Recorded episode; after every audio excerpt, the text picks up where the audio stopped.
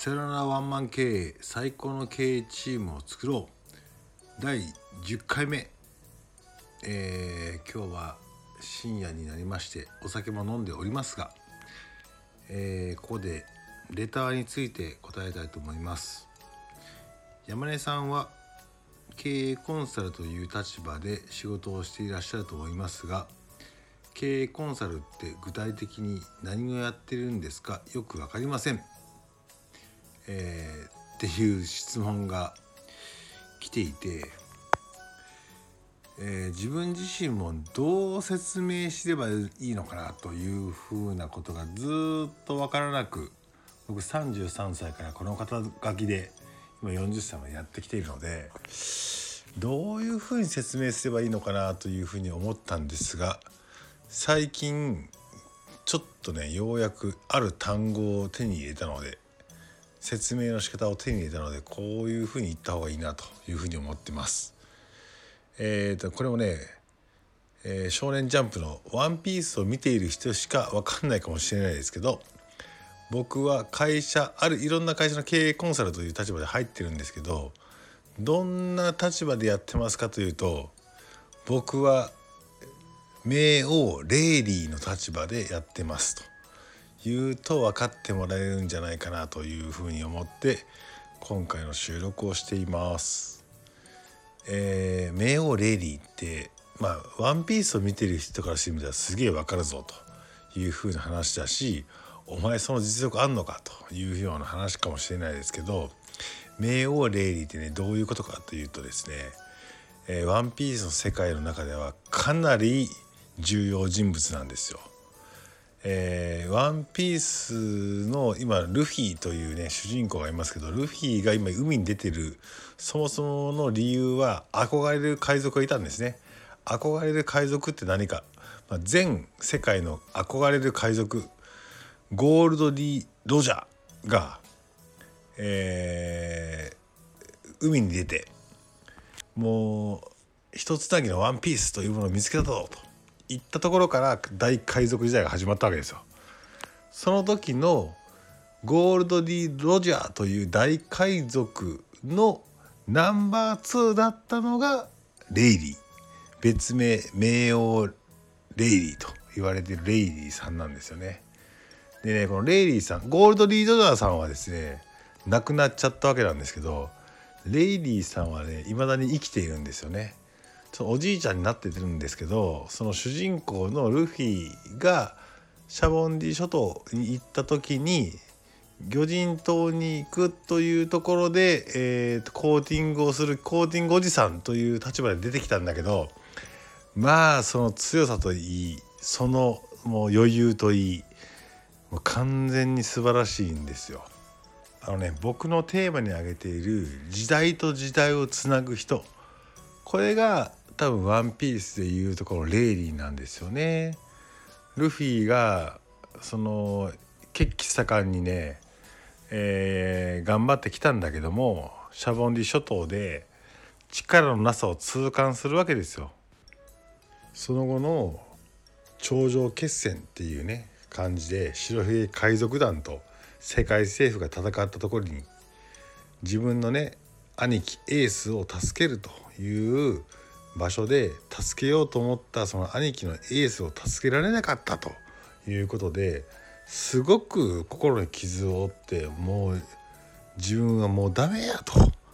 言った時にですねまあその時にね助けられたジンベエにね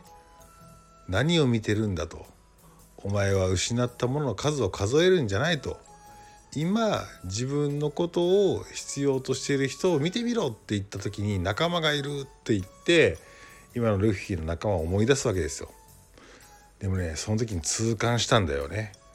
これから新世界に打って出るにあたって自分の実力が全然足りていないなということを痛感した時に目の前にいたのがレイリーなんですよ。でレイリーはレイリーで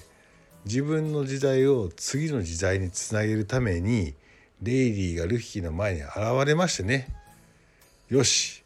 修行しようと2年間修行しようとお前を修行するというふうなまあまあ感じになって2年間ね、まあえー、実質1年半なんだけどレイリーのところで修行するんですよ。いろんなことを覚えるんですよ。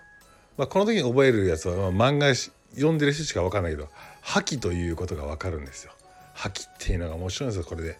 見聞色っていうね相手がどういうふうに言ってくるかやってくるかどういうふうな攻撃をしてくるかを分かる見聞色っていう覇気もあればまあ悪魔の実を食べたつわものに対して攻撃を打ってその打撃を与えるっていうような、えー、武装色っていう覇気もあるんですよね。でこっからが一番大事な話なんですけど経営者とかにも求められるね覇王色という覇気何万人に1人しかまとわない覇王色という覇気をまとってるっていう人もいるんですけどこれはなかなか修行とかでは出ないこれは運命になぞられた覇気だというものが、え、覇王色というのがあるんですね。でね結構僕はいろんな経営者の人に会いますけどあこの人は覇王色をまとってんなという人ってねまあわかるんですよね。まあ、これは僕なりの解釈の覇王色ですけどでここでね僕の役割は何かっていうとこの覇気と言われているものの見聞色と武装色これって、えーと、僕から言わせるたら見聞色っていうのはチームをまとめていくために必要な人をマネージメントする能力。その人がどういうふうに考えるんだとかね。この人をどういうふうにマネージメントすればいいんだっていうところの能力っていうのは人の流れ人の考え方っていうものをいち早く察する能力というふうに思っているので絶対にこの、えー、覇気の中の、えー、見聞色っていうものは必ず必要だなと思うしこれは身につけれると思ってます。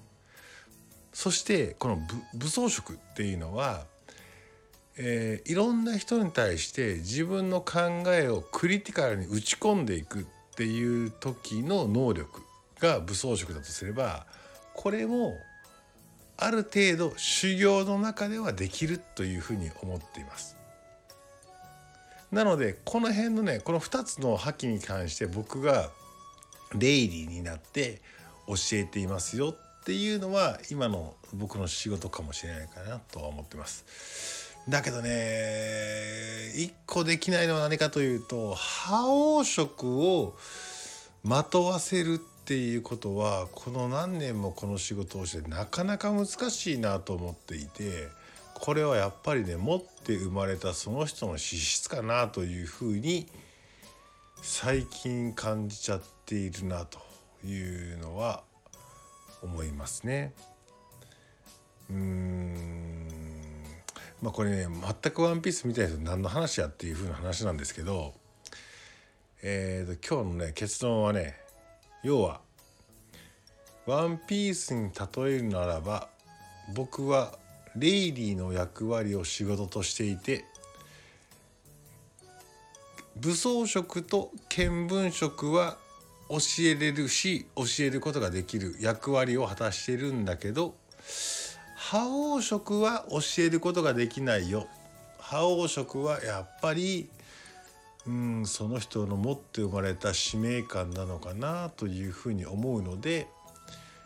えーと、僕に対するリクエストも覇王色を教えてやれ教えてくれっていうリクエストはやめてくださいねっていう話ですね。あそういうことですね。実際そういうことです。それ言いたかったかもしれないです。あのリクエストする人も分かってるんですよ。こいつはね見聞色と武装色までは持てるし今持ってないから山根さん教えてあげてっていうのは分かるんだけど、うん、こと覇王色になると無理だよねっていうのを分かっていながら山根さんどう思うっていう話はあるんですよ。うん無理っていうのが大体の結論かな。やっぱり覇王色っていうのはやっぱりなかなか持てないだけど持てるかもしれないうん。でもどういうふうにしたらモテんのっていうのもなかなか説明できないからワンピースの中でも教えれない覇気だと言われてるんじゃないかなというふうに思っていて。でも僕は諦めたわけじゃないので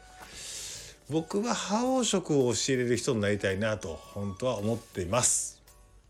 まあ僕が覇王色を持ってるかどうかは置いといてえーと今日の話は終わりたいと思います。ありがとうございます。